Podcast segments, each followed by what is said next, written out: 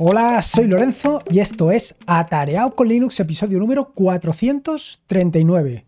Llevo algunos días jugueteando con esto de los dashboard. Y tú dirás, ¿esto de los dashboard? ¿De qué estás hablando? Bueno, pues esto es algo que introdujo eh, Ángel de Yudik hace pues por lo menos dos o tres años o más. Él lo trajo, creo que recordar que era una aplicación, un dashboard que se llama Homer o algo por el estilo. Bueno, pues yo he estado jugueteando con otros dos y he estado haciendo distintas pruebas, distintas configuraciones y estoy viendo a ver con cuál me quedo, aunque seguramente termine por hacérmelo yo mismo, por lo que te contaré un poco casi al final de este episodio del podcast. La cuestión es que durante estos días he estado entre jugueteando con RAS, jugueteando con esto de los dashboards y no solamente esto, sino que he estado probando distintas herramientas y distintos contenedores que seguro que te van a venir fantásticamente bien. Y voy a empezar primero por esto de los dashboards y por qué es interesante plantearte traer o, tener un dashboard.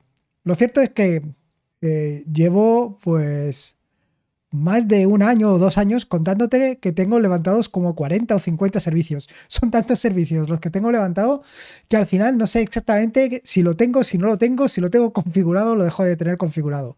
De hecho, cuando me hace falta algún eh, servicio, directamente miro a ver si ya lo tengo y si no lo tengo, bueno, pues levantarlo, ya sea con tráfico, con em, el otro proxy inverso que estoy utilizando últimamente con Caddy, realmente es cosa de, vamos, coser y cantar en un momentín lo tienes esto plenamente en funcionamiento.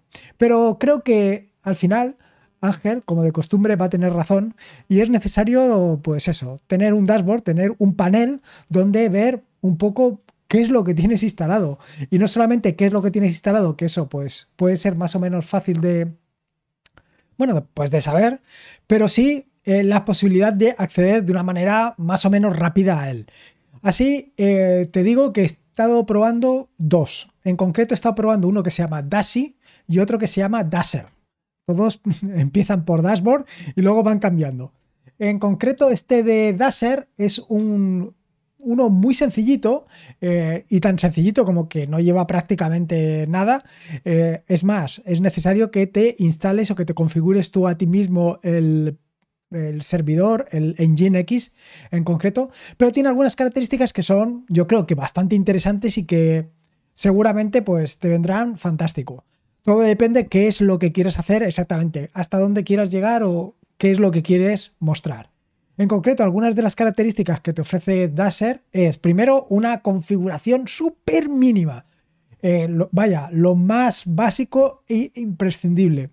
Como tiene eh, muy pocos recursos y como es muy sencillo, carga prácticamente de forma instantánea. Y como te digo, no consume prácticamente nada. Utiliza un diseño responsive, es decir, es completamente adaptativo dependiendo de dónde lo estés mirando. Quiero decir, si lo estás mirando en el móvil, pues tomará el tamaño del móvil y si, y si lo estás mirando en una pantalla de 42 pulgadas, ocupará las 42 pulgadas. Te muestra información referente a la temperatura, referente a la CPU, a la carga de CPU, a la memoria. También te muestra eh, información en base a la configuración que hayas podido hacer con Glances, que es otra herramienta que puedes utilizar para monitorizar. Eh, tiene distintos temas para poderlos configurar. Te permite un fondo de pantalla personalizado y utiliza los iconos, pues los típicos, los de font awesome. La instalación, como te digo, es súper sencilla. Y no es solamente súper sencilla, que quiere decir, o puedes utilizar un Docker y crearte una configuración con un Engine X, o directamente lo lanzas en tu WebDAV y con esto ya lo tendrías funcionando. Con eso te lo digo todo. Em, es interesante la parte de que tiene una configuración básica referente al tema de los usuarios. Es decir, que cualquiera que llegue a tu dashboard no va a poder entrar, sino que necesita pues una autenticación. Le puedes configurar una autenticación. Y esto está súper bien porque no es, eh, vaya, no es de recibo que cualquiera puede llegar a tu sitio y estar toqueteando y estar configurando o desconfigurando, accediendo a todos los servicios que tienes alojados en tu, en tu VPS. Evidentemente que si lo tienes levantado en una Raspberry, pues no tienes ningún tipo de problema. Pero si vas a una configuración un poco más eh, como la tengo yo, en un VPS, donde tienes acceso y puedes tener acceso desde cualquier sitio, bueno, pues es necesario un poquito de protección. Esto referente al primero que te quería contar. El segundo, pues es un poquito más sofisticado.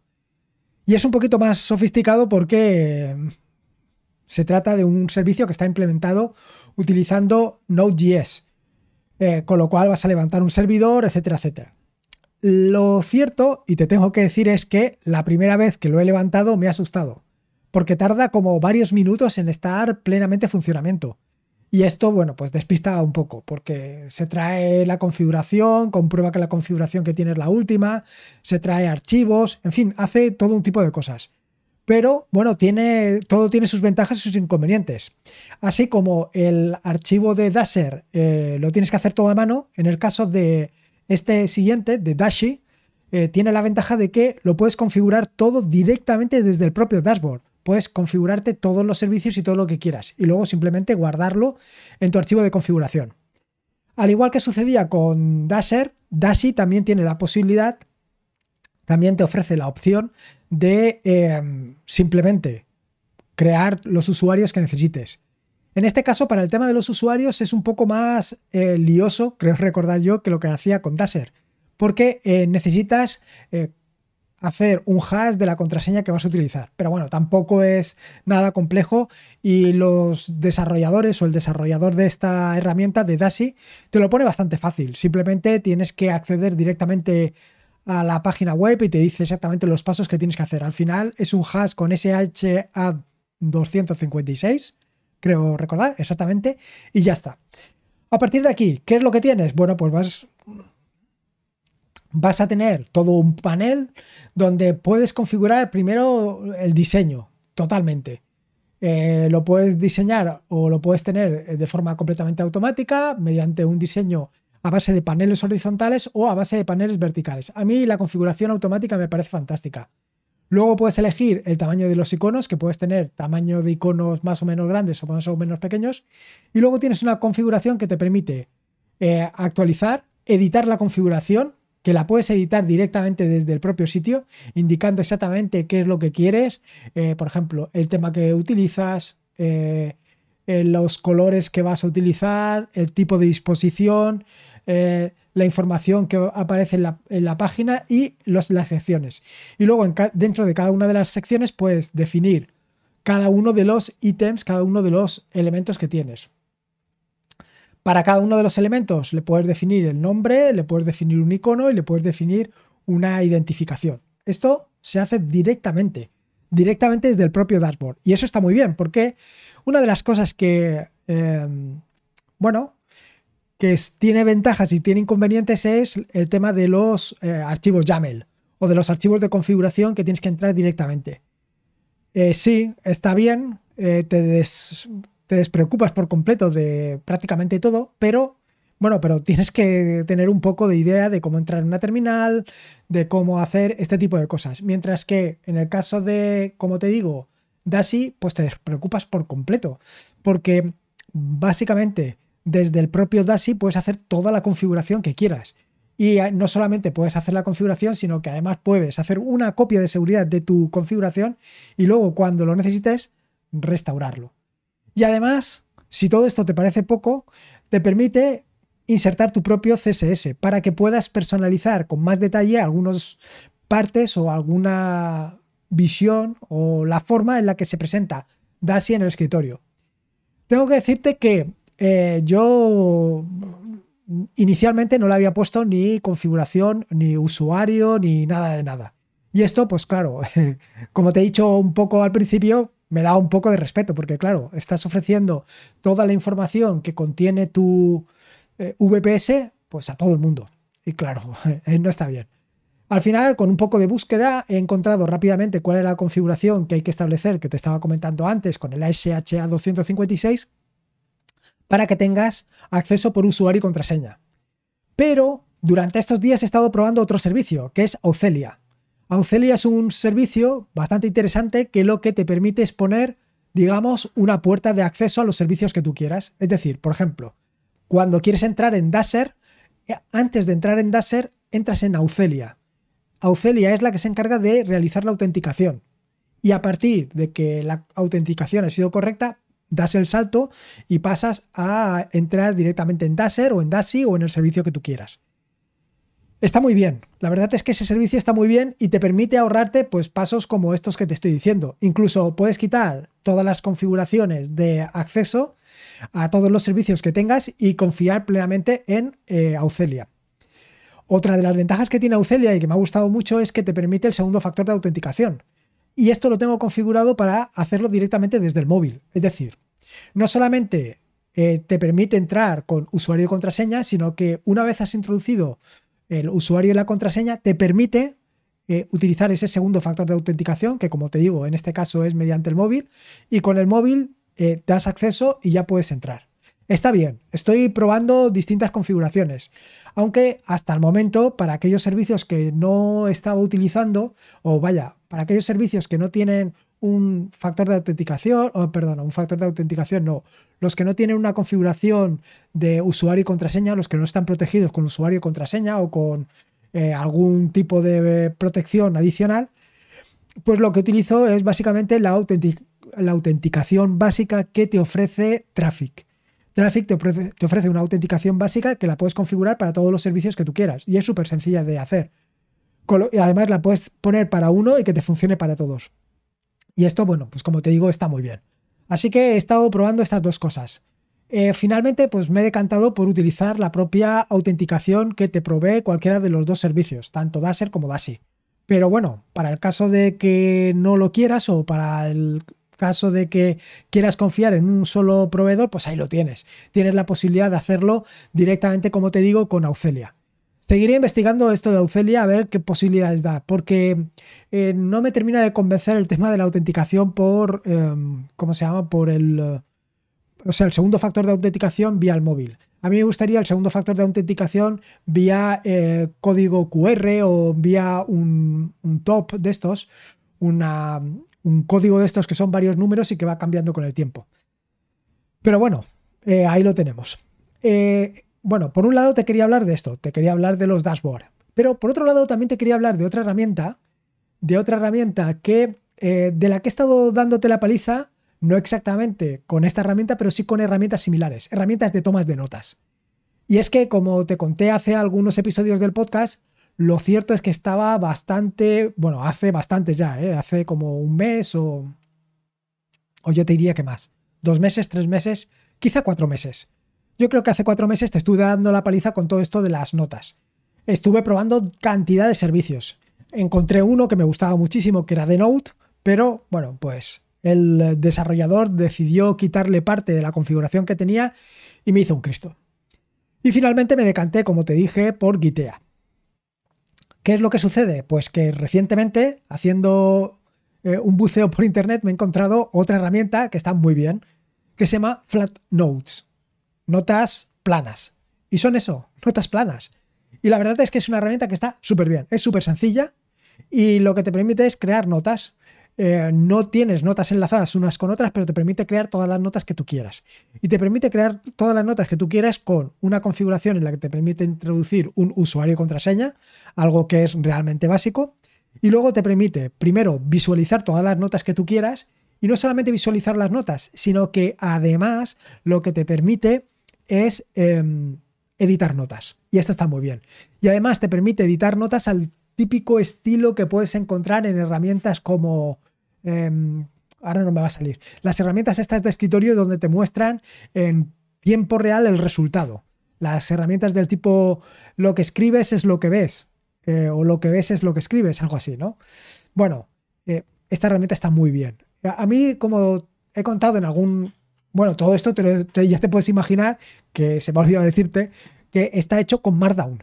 O sea, quiero decir que estás escribiendo con Markdown. Y la ventaja que te ofrece con esto de lo que escribes es lo que ves, es que tú las, las, los símbolos de marcado, los dobles asteriscos para marcar una negrita o los simples asteriscos para marcar una cursiva, una vez los has puesto ya no se ven, o sea, desaparecen. Y lo que queda es la palabra en negrita. Y está muy bien, la verdad es que está muy bien, está muy logrado.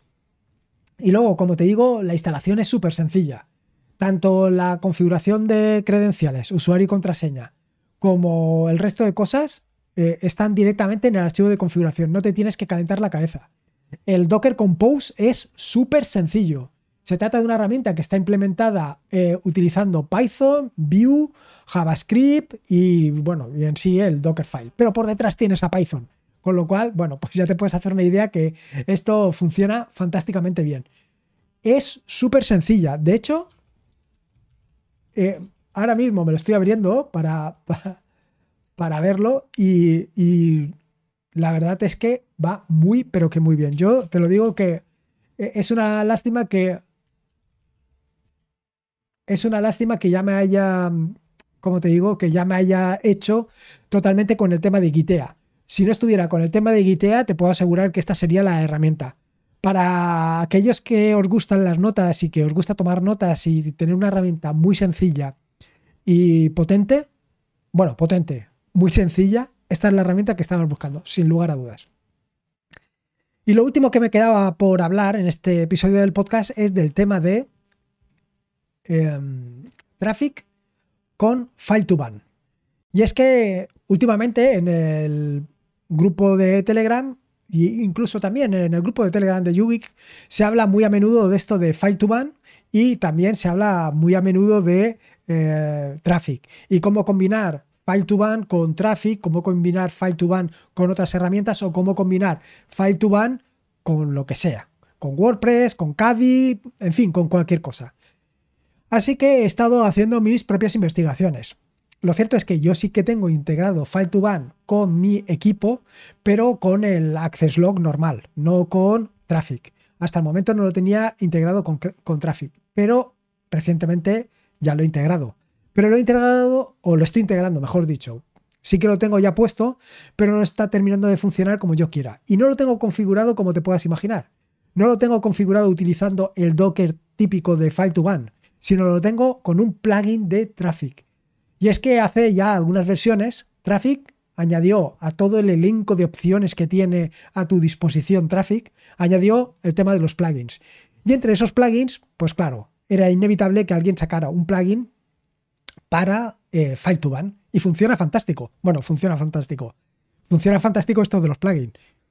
Realmente, el caso de File2Ban, pues ya sé que he conseguido cargarlo, he conseguido cargar el plugin, pero lo que no he conseguido todavía es que me banee nada. Estoy en ello. Estoy en ello porque, claro, una configuración de este estilo es súper sencilla. No te tienes que calentar de levantar un segundo contenedor con file2ban o de levantar file2ban directamente en el host, sino lo que lo puedes hacer directamente aquí. Así que nada, ahí lo tienes. Ahí lo tienes y yo creo que va a funcionar fantástico porque es una solución muy buena. Si no, bueno, pues si no, volveré al clásico File to Ban directamente en el host y lo que sea, sea. Ya veremos. Espero que no, no me haga falta, pero bueno. Y esto es un poco todo lo que te quería contar en este episodio del podcast. Ya has visto.